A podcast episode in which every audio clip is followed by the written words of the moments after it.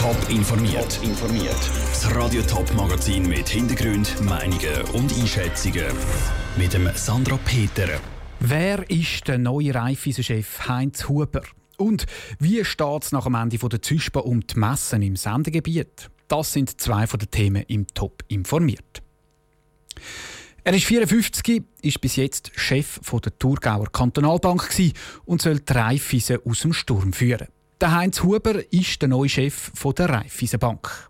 Heinz Huber ist seit vier Jahren der Chef der TKB und vorher unter anderem auch jahrelang bei der UBS und der Credit Suisse. Für den Wirtschaftsexperten Peter V. Kunz eine gute Wahl. Er ist ein ausgewiesener Banker.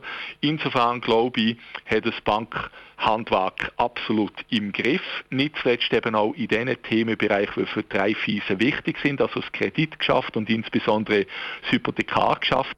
Insofern würde ich meinen, der Herr Huber ist sicher der ideale Mann für diesen Job.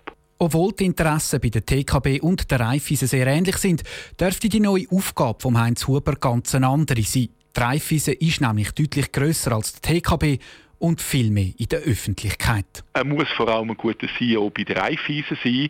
Das kann er rein von seinem bisherigen Leistungsausweis und ich vermute mal, es dient vor allem auch der Beruhigung der Gemüter bei der Raiffeisen, dass man jetzt einen CEO hat, wo man nicht bereits kennt von verschiedenen Medienpublikationen und mit dem Heinz Huber als Chef verändert sich auch das Machtgefüge bei der Raiffeisenbank, glaubt der Peter V. Kunz. Ich vermute mal, dass das neue Machtzentrum eher beim Verwaltungsrat wird sein, beim Herrn Lachapelle, was eine völlig Veränderung ist gegenüber von der früheren Situation. Das wird eben gewisse Probleme, auch Grossmachtsgelüste von der Raiffeisen, die die letzten 15 Jahre sich entwickelt haben, in Grenzen halten. So kann die Raiffeisen mit dem neuen Chef und dem neuen Verwaltungsratspräsident Guy Lachapelle auf ruhigere Zeiten zusteuern. Dass die Affäre Vinzenz aber mit der neuen Führungsspitze schon ganz ausgestanden ist, glaubt der Wirtschaftsexperte nicht. 69 Jahre hat sie gegeben. Jetzt gibt es Zürcher Mess Züspa nicht mehr. Die Schliessung der Züspa ist aber nicht ein Einzelfall. Immer wieder wird gemeldet, dass sich Messen schwierig tun. So haben auch die MUBA zu Basel oder auch Comptoir Suisse zu Lausanne müssen schliessen. Wie die Organisatoren von Messen bei uns im Sendegebiet ihre aktuelle Lage einschätzen, Elena Oberholzer hat nachgefragt. Besucherschwund und weniger Aussteller. So hat es bei der Züspa ausgesehen, dass jetzt entschieden worden ist, dass sie ein Jahr vor dem 70. Jubiläum nicht mehr gibt. Ein Problem, das andere Messen in der Ostschweiz auch betrifft. Wie der Geschäftsführer von der Vega, Gregor Müller, sagt, sagt das bei seiner Messe Zweifelden nicht so. Wir haben nach wie vor sehr hohe Besucherzahlen. Da merkt man überhaupt keinen Schwund, wie das jetzt eben in den städtischen Format so ist. Und auch bei den Ausstellerzahlen. Wir sind auch dieses Jahr mit der Vega 2018 ausverkauft gewesen. Also wir spüren von diesen Tendenzen ehrlich gesagt nichts. Auch Michaela Müller, Projektleiterin von der Schaffhauser Herbstmesse, ist zufrieden mit der letzten Veranstaltung im Oktober. Wichtig sage es für sie, dass sie den Besuchern jedes Jahr etwas anderes bieten. Wir sind einfach wirklich immer dran, mit irgendwie speziellen Neuheiten zu bieten und auch, wir sind auch immer im Kontakt mit den Ausstellern. Also wenn Aussteller neue Ideen haben, sind wir wirklich dran, um da Lösungen zu finden und ein spannendes Angebot können aufzubauen. Zufrieden mit seiner letzten Ausgabe ist Andreas Künzli, Geschäftsführer von der Vinti-Messe. Auf die nächste Messe schaut er zuversichtlich. Angst, dass er sie wegen weniger Besucher schliessen muss, hat er nicht. Wir haben das Ziel, das ist 39'000 ich gehe davon aus, das werden wir auch schaffen. Im Grundsatz ist es halt so, dass unsere Messe, wie wir sie da machen, ist ja auch ein Treffpunkt und die auch festlich und da kommt man halt auch einfach sowieso und das ist natürlich auch cool. Das betonen auch die Organisatoren von der Schaffhauser Herbstmesse und der Vega. Punkte können sie, wie die Messen in ihren Regionen einen anderen Stellenwert geniessen und für die meisten Besucher ein gemütliches Zusammenkommen ist. Der Beitrag von Elena Oberholzer.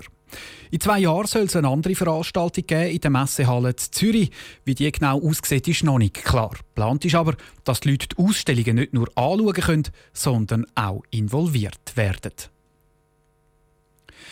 Die Gesundheitskosten in der Schweiz sind in den letzten Jahren immer weiter gestiegen. Und sie steigen in den nächsten Jahren weiter. Das zeigt eine Studie von der Konjunkturforschungsstelle KOF von der ETH Zürich, die heute präsentiert worden ist. Tabea Fono war dabei.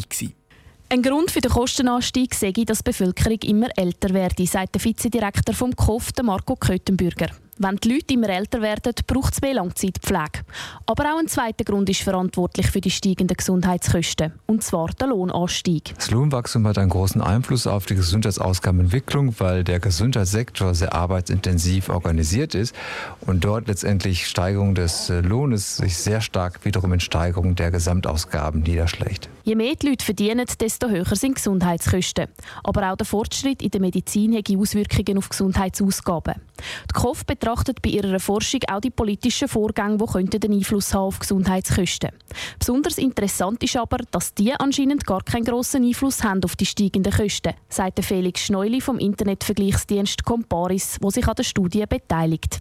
Weder die Einführung vom Krankenversicherungsgesetz noch der Ärztetarif noch die Pflegefinanzierung hätten den Einfluss gehabt, sagt er all die politischen Maßnahmen eigentlich die Kurve nicht beeinflusst. Oder müsste man doch wirklich ehrlich sein und sagen, okay, da brauchen wir nicht noch mehr Politik, sondern vielleicht ein bisschen weniger Politik. Damit Gesundheitskosten aber nicht plötzlich unsere Wirtschaft schwächen, gibt es zwei Möglichkeiten, sagt Felix Schneuli. Entweder äh, konsumieren wir weniger Medizin, das heisst, dann werden die Gesundheitskosten weniger stark steigen. Ich glaube, das ist nicht äh, eine gute Empfehlung.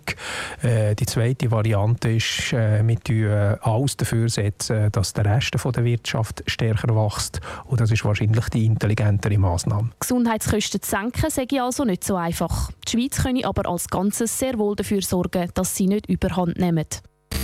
Top informiert, auch als Podcast. Mehr Informationen gibt es auf toponline.ch.